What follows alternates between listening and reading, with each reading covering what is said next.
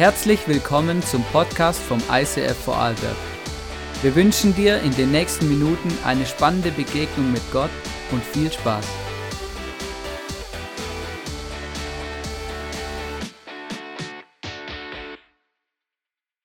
Ich habe ein bisschen steilen Titel heute mitgebracht für die Message und zwar, ähm, wer zu früh aufgibt, verpasst sein Wunder. Ich liebe Summer Celebrations, weil äh, da kann auch ich einfach mal was sagen, eine Message machen auf, über was, wo ich auf dem Herzen habe. Einfach so eine Message, die nirgends reinpassen muss, sondern einfach eine Message ist, genau. Und ähm, ich weiß nicht, wie es dir so geht, aber wenn ich so in mein Leben reinschaue, in unsere Gesellschaft reinschaue, dann merke ich, okay, wir, sind, wir werden immer mehr zu so einer Instant-Gesellschaft. Vielleicht das Wort schon mal gehört, vielleicht auch nicht, aber Instant heißt, also vielleicht kennst du von Instant-Kaffee. genau, das heißt einfach, du leerst irgendwelche Kügelchen in heißes Wasser und dann ist es sofort Kaffee. Genau. Instant bedeutet eigentlich quasi sofort oder schnell oder so schnell, wie es irgendwie geht. Und ich habe das Gefühl, wenn ich so in unsere Gesellschaft reinschaue, dann merke ich, okay, wir leben in einer Instant-Gesellschaft. Also, also, wenn, also ich merke es schon bei mir, wenn ich irgendwas bestelle, ähm, irgendwo, ähm, meistens, weil man es hier in gar keinem Laden mehr kaufen kann, dann ähm, schaue ich nicht nur, wo es am günstigsten ist, sondern auch noch, wo ich es möglichst am schnellsten bekomme. Also die Versandzeiten und so sind natürlich auch irgendwie ein Thema, genau.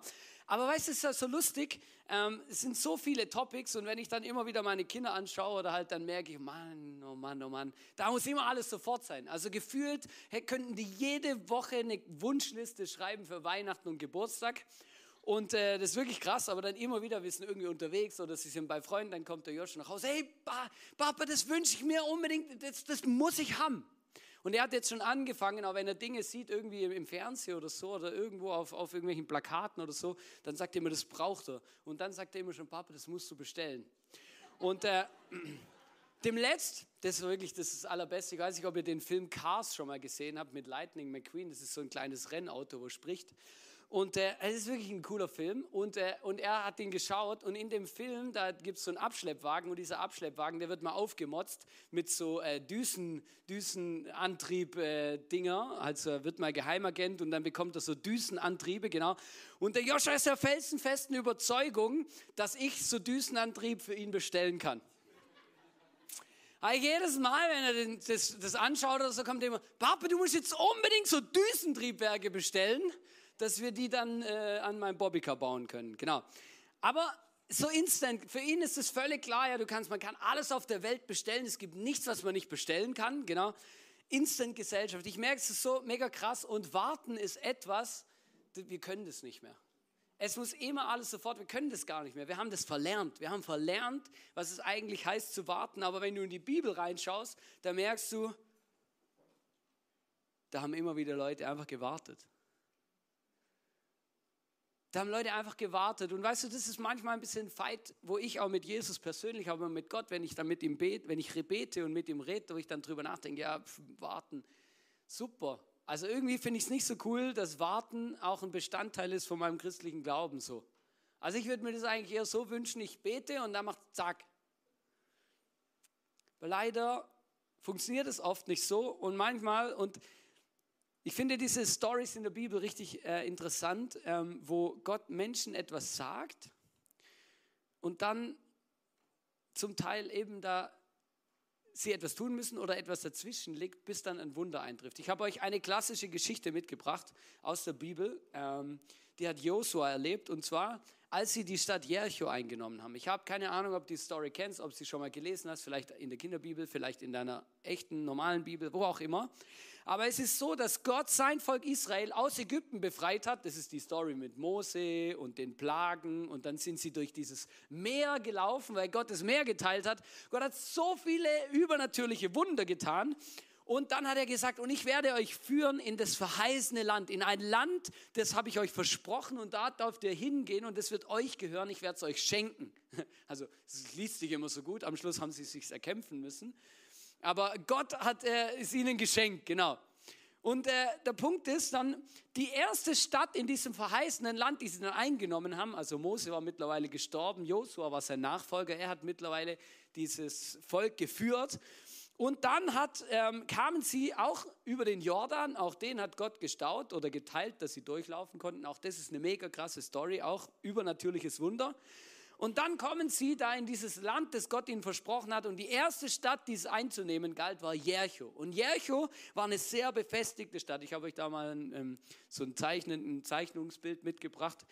Jericho war eine sehr befestigte Stadt, große Mauern. Also man sagt, die Mauern, die waren so bis zu neun Meter hoch und sieben Meter breit. Also sieben Meter breit, stell dir das mal vor. Also manche Häuser sind sieben Meter breit. Sieben Meter breit ist schon eine, eine Hausnummer. Und ähm, die Soldaten, die da auf der Mauer standen, die konnten mehrere Kilometer sehen. Und eigentlich galt diese Stadt, war, die waren auch stolz darauf, die Bewohner, die haben gesagt, wir sind die befestigste Stadt überhaupt in der ganzen Umgebung, wir sind uneinnehmbar. Und es war ein Symbol für militärische Macht und trotzdem hatten die Bewohner Angst, als sie mitbekommen haben, dass das Volk Israel jetzt kommt, weil das hat sich natürlich rumgesprochen dort, was die erlebt haben in Ägypten, was Gott gemacht hat, dass er das Meer geteilt hat, dass sie das ägyptische Heer besiegt haben und so weiter. Das hat sich rumgesprochen und die hatten Angst. Und es ist so krass, es steht in der Bibel, dass sie alle Tore und alles verriegelt haben und sich in der, in der Stadt eingeschlossen haben, weil sie Angst hatten vor dem Volk Israel, vor dem Josua und den Leuten, die da gekommen sind, weil sie Angst hatten vor ihrem Gott. Das ist schon mega beeindruckend. Und ich möchte euch da einen Abschnitt vorlesen und äh, ein Teil, worum es heute in der Message geht. Da heißt es in Josua 6, Vers 1 bis 5 folgendes. Das, da heißt es, die Tore von Jericho waren fest verschlossen, weil sich die Bewohner vor, dem, vor den Israeliten fürchteten. Niemand durfte hinein oder hinaus. Da sagte der Herr zu Josua, ich habe Jericho, seinen König und dessen starke Krieger in deine Hand gegeben. Dein Herr soll die Stadt einmal am Tag umrunden. Das soll sechs Tage lang geschehen. Dabei sollen sieben Priester vor der Lade hergehen und jeder von ihnen soll ein Widderhorn tragen. Am siebten Tag sollt ihr die Stadt siebenmal umrunden und die Priester sollen in die Hörner stoßen. Wenn ihr hört, dass die Priester ihre Hörner blasen, soll das ganze Volk lautes Kriegsgeschrei anstimmen. Daraufhin werden die Stadtmauern zusammenbrechen und das Volk kann geradewegs in die Stadt eindringen.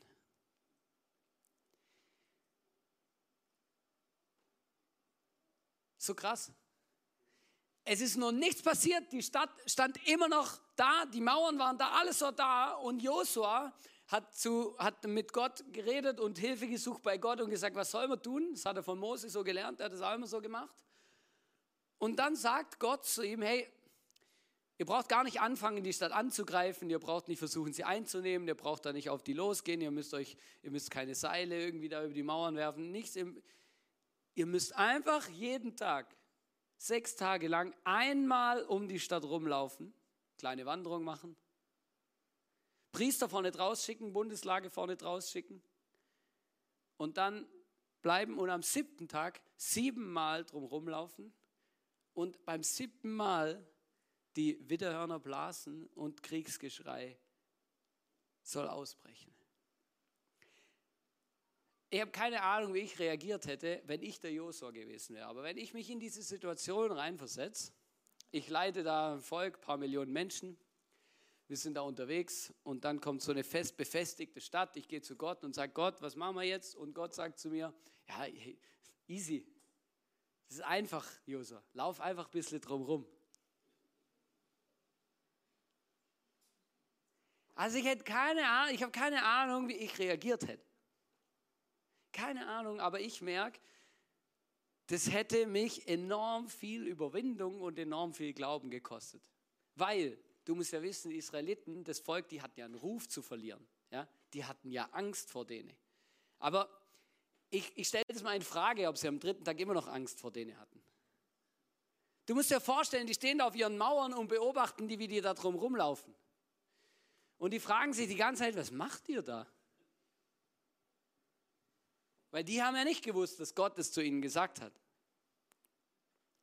Aber der Josua, der hat genug Erfahrung gehabt und genug Wunder von Gott erlebt und gewusst, okay, wenn Gott was sagt, dann muss ich es machen, weil also die Erfahrung zeigt, es führt zu Erfolg.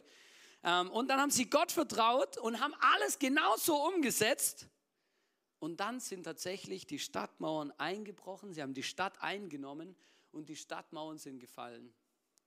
Und Gott hat ein Riesenwunder gemacht. Und weißt du, ich möchte dich heute drei wichtige, ich möchte in dieser Story stecken drei wichtige geistliche Prinzipien, die wir lernen können, auch für unsere Wunder und für unsere Alltagssituationen, wo Gott mit uns unterwegs ist. Und da möchte ich heute mit euch drüber reden und die möchte ich euch vor Augen führen. Das erste ist, vertraue Gott, dass er ein Wunder tut, in Klammer auch ohne Zwischenergebnisse.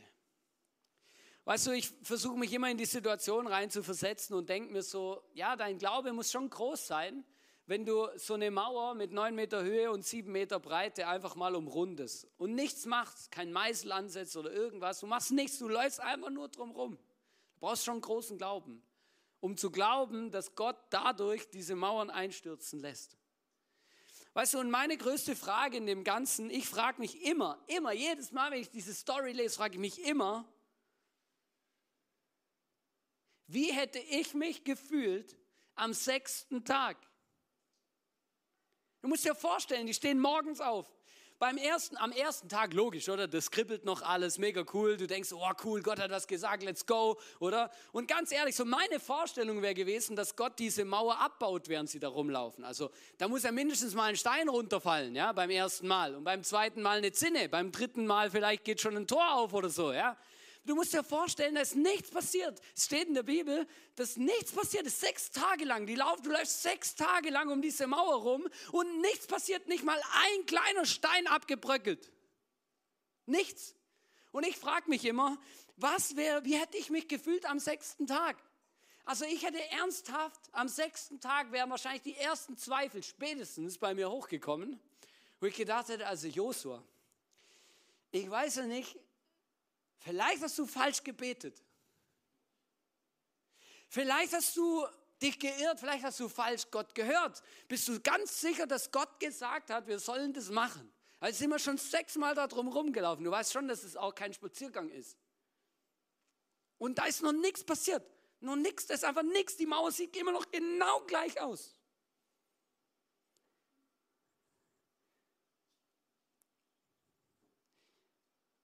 Und manchmal weiß ich, in unserem Leben geht es genauso.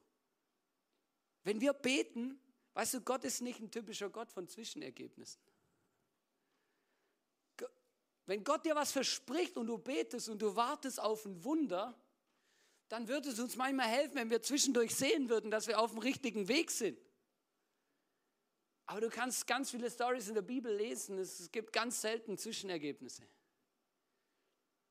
Ganz oft, meistens ist es so, dass Gott sagt, vertrau mir. Glaub mir, ich habe es ja versprochen. Entspann dich. Das wird schon passieren. Vielleicht haben die Leute auf der Stadtmauer gelacht. Vielleicht hatten sie nach dem sechsten Tag auch keine Angst mehr, weil sie gedacht haben, ja gut, okay, passiert gar nichts.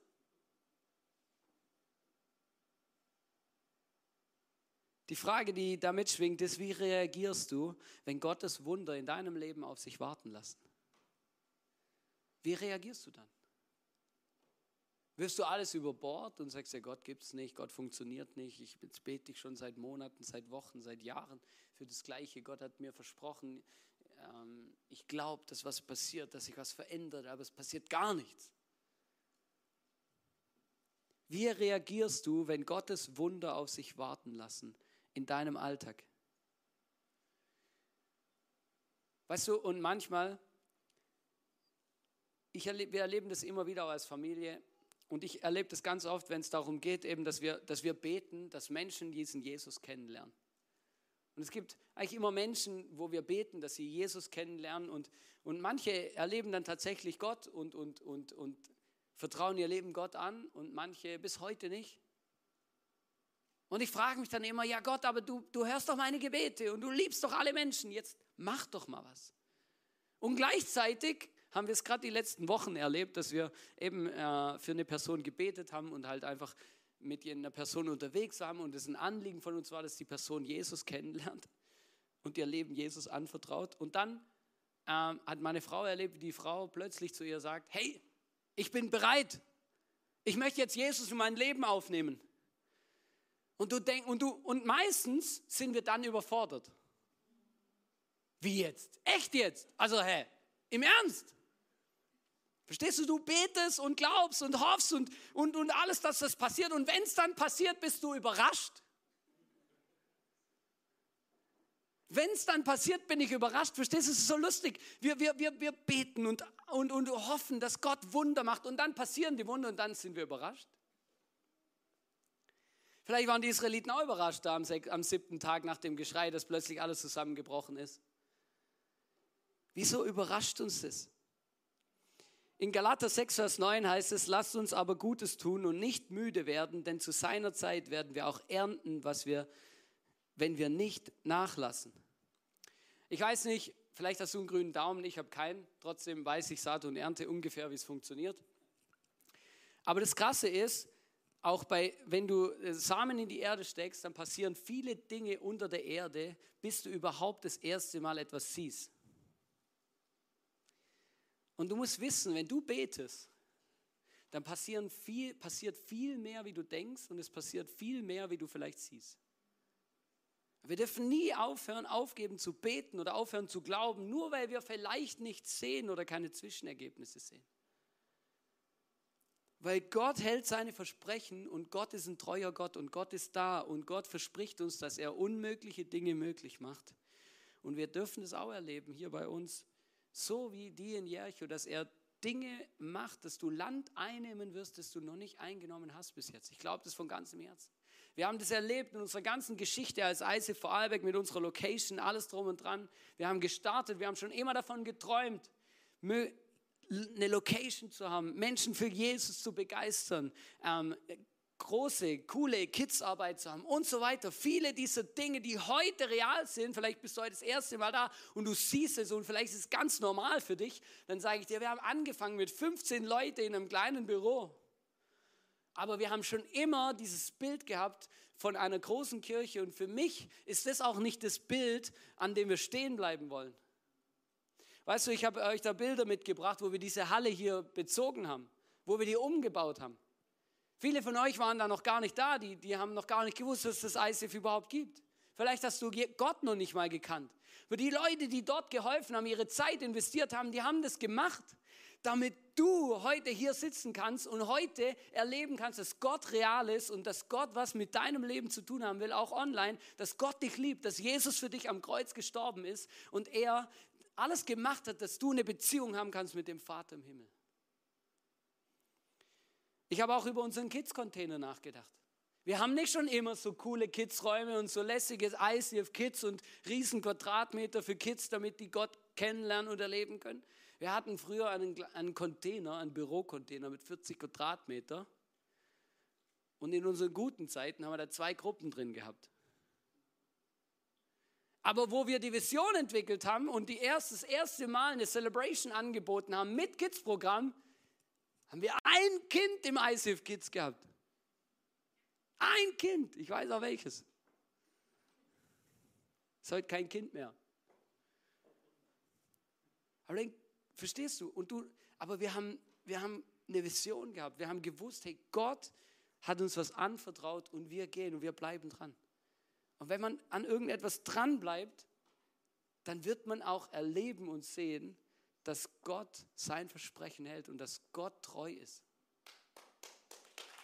Das ist so. Und ich sage ich sag euch was, und das, das fragen mich immer wieder Leute, hey, wie, ich sage immer, Treue ist eine der wichtigsten Eigenschaften, wie es geht, die es gibt. Treue ist wichtiger als irgendwelche Kompetenzen, Redegewandtheit oder irgendwas anderes. Weil Gott, es heißt in der Bibel, Gott schaut durch das ganze Land und sucht die Treuen. Mit treuen Menschen bewegt Gott dies in dieser Welt unglaublich viele Dinge, weil sie nicht aufgeben, sondern dranbleiben. Wir werden im Herbst auf zwei Celebrations am Vormittag umstellen und es hat damit zu tun, dass wir einfach Kapazitätsgrenzen haben, vor allem bei den Kids dass wir einfach manchmal nicht mehr wissen, wohin mit den Leuten und dass es manchmal Situationen gab, wo wir eigentlich hätten Leute heimschicken müssen, weil wir einfach keinen Platz mehr hatten. Und weißt du, das ist ja ein gutes Problem. Aber es ist mega cool, wie Gott einfach was tut. Und wir haben uns lange überlegt und wir sind immer dran, irgendwie Lösungen zu finden, weil wir einfach merken, Gott fügt Menschen zu seinem Reich hinzu. Und er braucht uns als Kirche, dass Menschen ihn kennenlernen können und Menschen etwas von seiner Liebe erfahren und Menschen eine Family finden, um sein Reich zu bauen.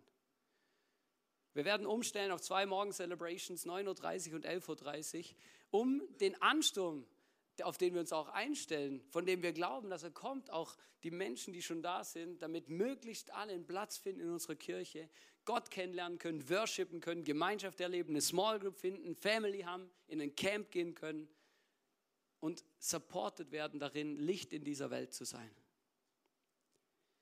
Aber auch das ist wieder ein Glaubensschritt. Von dem ich weiß, ja, natürlich, ich weiß ja, das ist ja immer, immer das Gleiche. Du wechselst was, du veränderst was. Es ist, aber Gott ist treu, immer und überall. Und auch wenn wir uns gefühlt in der sechsten Runde bewegen, stell dir vor, die hätten in der sechsten Runde aufgegeben. Stell dir vor, du gibst in der sechsten Runde auf. Es gibt nichts Schlimmeres wie das, wenn wir kurz vorm Ziel, kurz bevor ein Durchbruch passiert in unserem Leben, bevor Gott unsere Herzen bereit gemacht hat, weil Gott könnte ja gleich ein Wunder machen das Warten hat ja nichts mit Gott zu tun, sondern was mit uns. Gott bereitet unsere Herzen vor, damit wir ready sind für das, was er tun kann und tun will. Der zweite Punkt, den wir lernen können, manchmal benutzt Gott unkonventionelle Methoden. Also manchmal hat Gott auch zu mir schon Dinge gesagt, wo ich gedacht habe, also ich weiß auch nicht. Das hat noch nie jemand so gemacht. Halt, vielleicht hat der Josua auch gesagt, ja, Josua, also jetzt bin ich, ich bin ein geschulter Kriegsmann. Aber so eine Strategie hat noch nie jemand angewandt. Halt, ist ja völlig irre. Warum sollten die Mauern einbrechen, wenn ich da drum rumlaufe? Vielleicht hat Gott zu dir schon mal Dinge gesagt, die gar keinen Sinn machen. Und trotzdem macht Sinn, Gott zu, Gott zu folgen und Gott zu gehorchen. Trotzdem macht Sinn, Gott zu folgen und Gott zu gehorchen. Und wenn Gott zu dir etwas sagt, was vielleicht keinen Sinn macht, dann ist immer die Frage, vertraust du ihm und gehst du den Weg trotzdem? Hast du den Mut, das zu machen, was Gott sagt, auch wenn es vielleicht keinen Sinn macht? Also es gibt manchmal Sachen im christlichen Glauben und die Bibel macht auch kein Geheimnis drauf, die, die aus weltlicher Sicht, also so rein menschlich betrachtet, keinen Sinn machen. Paulus sagt es sogar im 1. Korinther 1, Vers 18, sagt er, mit der Botschaft vom Kreuz also mit Jesus und dass er gestorben ist am Kreuz für unsere Sünden, ist es nämlich so, in den Augen derer, die verloren gehen, ist sie etwas völlig Unsinniges. Für uns aber, die wir gerettet werden, ist sie der Inbegriff von Gottes Kraft. Ich weiß nicht, ich weiß nicht ob du es schon mal erlebt hast, aber ich, hab, ich erzähle ja immer wieder Menschen von, von, von Gott und von Jesus und erzähle ihnen davon, dass Jesus am Kreuz gestorben ist für ihre Schuld. Und ganz oft sagen mir Leute, das, äh, hä? Wie, da ist einer gestorben für mich, wieso muss der sterben für mich? Was hat es zu tun mit meiner Gottesbeziehung? Ich kann ja so zu Gott beten, da muss doch keiner für mich sterben. Und woher weiß ich überhaupt, dass, der für mich, dass das überhaupt funktioniert?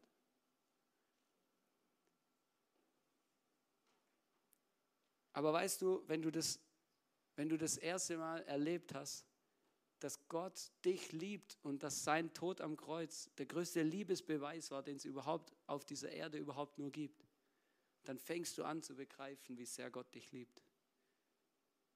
Und dann stehst du da vor Gott und kannst Jesus einfach in dein Herz einladen und sagen, komm in mein Leben, vergib mir meine Schuld. Und spätestens dann, wenn du erlebt hast, dass er dir deine Schuld vergibt und Scham und Sünde und Schuld und Fehler, Gott dir nicht mehr anrechnet und du das erlebt hast und es spürst, spätestens dann verstehst du, welche Kraft Gott hat und was das Kreuz eigentlich wirklich bedeutet. Ich möchte dich ermutigen und dir sagen, wenn Gott dir etwas sagt, was keinen Sinn macht, vielleicht unlogisch ist, dann prüf's, ob es Gott wirklich gesagt hat. Aber wenn es Gott wirklich gesagt hat, dann mach's. Weil Gott kommt mit dem ans Ziel.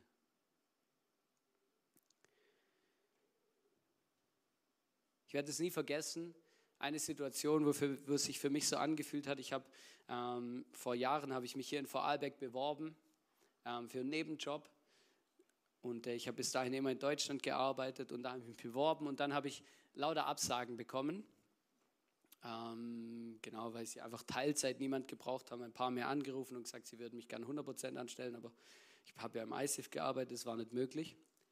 Und dann ähm, dann ich, war ich ein bisschen Frust geschoben und war ein bisschen enttäuscht eigentlich auch, dass Gott kein Wunder gemacht hat und dass ich immer noch hier ohne Nebenjob dastehe.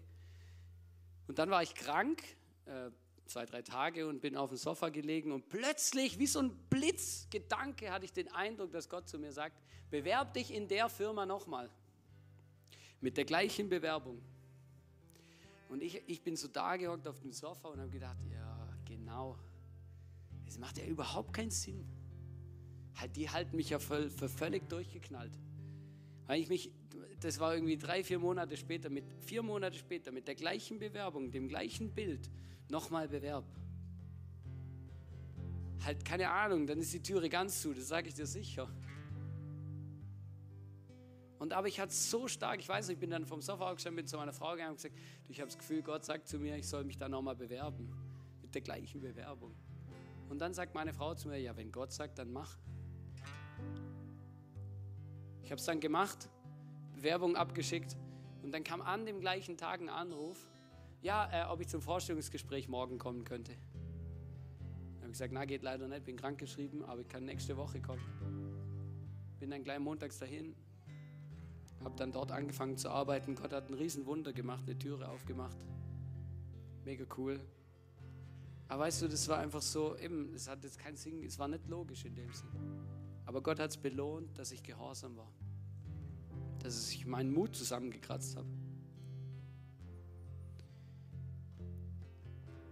Wie reagierst du, wenn Gottes Anweisung oder Plan unkonventionell oder anders ist? Wie reagierst du dann? Wie reagierst du, wenn Gott zu dir was sagt, wo eigentlich keinen Sinn macht? Machst du es? Vertraust du ihm? Glaubst du ihm? Weißt du, was wirklich krass ist in dieser ganzen Story von Jericho, wo die da um die Mauer rumgelaufen sind? Dass Gott zu ihnen gesagt hat, sie sollen die Priester mit den Witterhörnern vorausschicken. Die Priester mit den Witterhörnern, das waren die Worshipper der damaligen Zeit, das waren die Worshipper in der Stiftshütte, das waren die Worshipper im Tempel. Das waren die, die dafür zuständig waren, Gott anzubeten und das Volk, dem Volk zu helfen, dass das Volk Gott anbeten kann. Und weißt du, manchmal frage mich krass, also Gott ist ja schon speziell, oder? Dann lässt er sie nicht nur drum rumlaufen, sondern hat noch eine klare Anweisung, in welcher Reihenfolge. Priester zuerst, die Bundeslade, alles, dann die Krieger und dann das restliche Volk. Weißt du, damit möchte Gott uns auch was sagen. Weil überall da, wo Wunder in unserem Leben passieren, hat es was zu tun mit Anbetung. Davon bin ich mittlerweile ganz wirklich überzeugt. Da, wo die Anbetung Gottes wohnt, da, wo Menschen Gott anbeten, dort werden und können Wunder passieren. Absolut. Schau, ich finde das so lustig. Ich habe vor 20 Jahren oder so von meinem Opa eine Trompete bekommen, so eine Fanfare, die er von seinem, weiß gar nicht, Vater oder Opa, ich glaube aus dem Ersten Weltkrieg, irgendein Signalhorn oder so. Und jedes Mal, wenn ich diese Story lese und diese Witterhörner und so und dieses Zeug, dann muss ich immer daran denken. Dann muss ich immer daran denken, dass einfach immer, das, ich weiß auch nicht, ich bringe das immer mit dem Teil hier in Verbindung. Aber ich möchte dich einfach ermutigen und dir heute sagen, hey, egal um was es geht in deinem Leben, und du kannst ganz viele Stories da lesen in der Bibel, zum Beispiel wurden Leute im Neuen Testament im Gefängnis, ähm, der Paulus und der Silas waren im Gefängnis und dann haben sie mitten in der Nacht um zwölf angefangen, Gott zu worshipen, Lieder zu singen. Sie waren eingeschlossen in, in, in Fußblöcke, also Fesseln und alles im hintersten Teil des Gefängnisses. Und dann plötzlich sind die Gefängnismauern aufgesprungen und so weiter und so weiter. Und das ist so krass, so viele Stories, wo Anbetung ein Schlüssel ist, dass Gott Wunder und Durchbrüche in unserem Leben bewirkt. Und ich möchte dich heute fragen, welche Rolle spielt Anbetung in deinem Leben? Betest du eigentlich Gott an? Betest du ihn an? Du musst nicht immer Songs singen, das kann man machen. Du kannst ihm einfach nur sagen, für was du dankbar bist, wie groß er ist, was für eine Bedeutung er in deinem Leben hat. Betest du Gott an? Welche Rolle spielt Anbetung in deinem Leben? Oder kommst du immer nur mit Gejammer zu Gott? Mit Bitten und Flehen und Sorgen? Oder betest du ihn an für das, was er ist?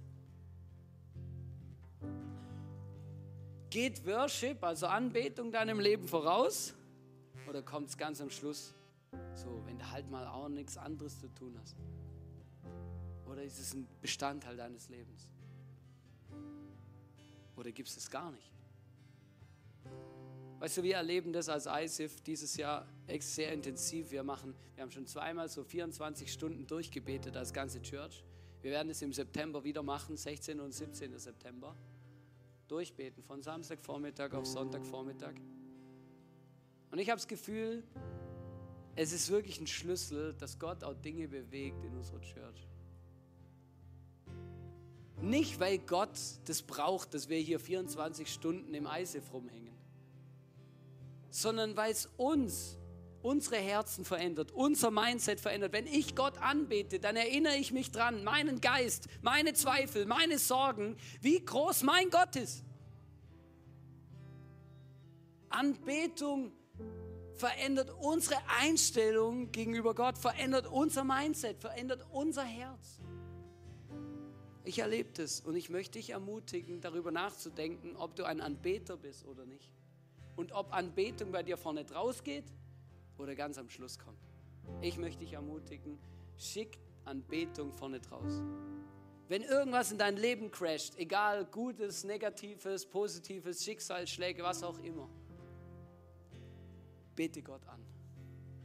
Ich werde es nie vergessen, wo ein Bruder gestorben ist. Ich habe die Stunde, ich habe das erfahren, diese Nachricht. Und ich war so überfordert mit dieser Nachricht, dass mein Bruder gestorben ist. Meine Mama hat mir angerufen und, mir ist, und ich war so froh, dass das Beste, was mir eingefallen ist, ist, ich habe Worship angemacht. Ich war zwar überfordert emotional in alle Dimensionen und Richtungen, habe geheult und alles, aber ich habe Worship angemacht. Und es hat mir geholfen, mein, mein Herz immer wieder auszurichten und zu glauben, dass Gott ein guter Gott ist und bleibt und keine Fehler macht. Und ist es leicht? Nein, es ist nicht leicht. Aber ich kann mich entscheiden, ob ich ein Anbeter bin oder nicht. Ich möchte diese drei Fragen nochmal stellen zum Schluss. Wie reagierst du, wenn Gottes Wunder auf sich warten lassen? Gibst du auf oder bleibst du treu? Wie reagierst du, wenn Gottes Anweisungen oder sein Plan unkonventionell oder anders ist? Machst du es trotzdem oder lässt du es bleiben? Und welche Rolle spielt Anbetung in deinem Leben? Spielt es eine oder nicht? Vielleicht gibt es in deinem Leben auch Situationen, wo du solche Mauern vor dir hast. Ich weiß nicht, wie die Mauern bei dir heißen. Vielleicht geht es deinen Kindern nicht gut. Vielleicht hast du eine Challenge beruflich, gesundheitlich, emotional. Ich weiß es nicht. Ich weiß nicht, was deine Mauer ist. Aber frag mal Gott, hey, wie können wir diese Mauer zusammen einreißen? Und egal, was er dir sagt, mach's. Mach's, auch wenn es dich was kostet. Auch wenn es dich Mut kostet. Auch wenn du was machst, was du noch nie gemacht hast. Mach's. Und ich möchte mit dir glauben, dass deine Mauern einstürzen werden und dein Durchbruch kommt. Und ich wünsche mir, dass wir uns gegenseitig ermutigen, nicht aufzugeben in der sechsten Runde, sondern dran zu bleiben und es zu Ende zu gehen. Und ich freue mich auf das, was für uns als Kirche kommt im Oktober, wenn wir umstellen auf zwei Celebrations. Ich freue mich auf alles, was Gott machen wird, auf alle Wunder, auf alle Dinge, die Gott verändern wird, auf alles, wo Gott viel mehr und viel Größeres mit uns vorhat, wie wir, wie wir uns überhaupt nur vorstellen können. Wo wir hier eingezogen sind, habe ich gesagt, Leute, die Location bietet Potenzial für vier Celebrations am Sonntag. Jetzt gehen wir den ersten Schritt.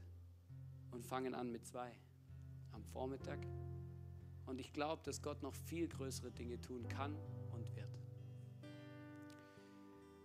Du hast nachher während dem Worship die Möglichkeit, das Abendmahl zu nehmen. Das ist auf der rechten und auf der linken Seite aufgestellt. Kannst aufstehen während dem Worship, es holen. Kannst es zu zweit, zu dritt nehmen, auch alleine, was dir am liebsten ist. Ähm, ich möchte noch beten und ich möchte euch einfach bitten, lasst uns dafür aufstehen.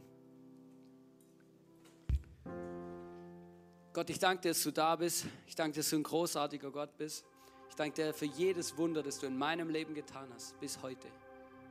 Ich danke dir für jedes Wunder, das du im ISIF getan hast, für uns als Kirche. Danke vielmals. Ich danke dir für jedes Wunder, das du bei jedem Einzelnen von uns getan hast in unserem Leben. Für all die Dinge, die nicht selbstverständlich sind.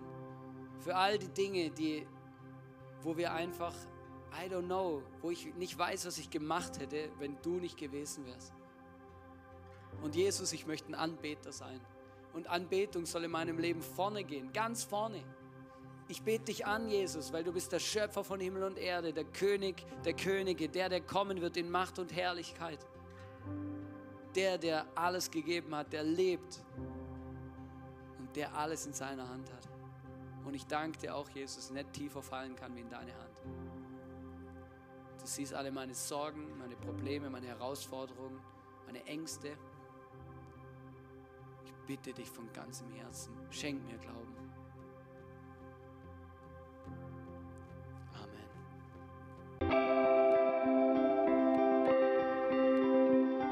Wir hoffen, dass dir diese Predigt weitergeholfen hat. Wenn du Fragen hast, schreib uns eine Mail an info at icf-vlbg.at. Alle weiteren Informationen findest du auf unserer Homepage.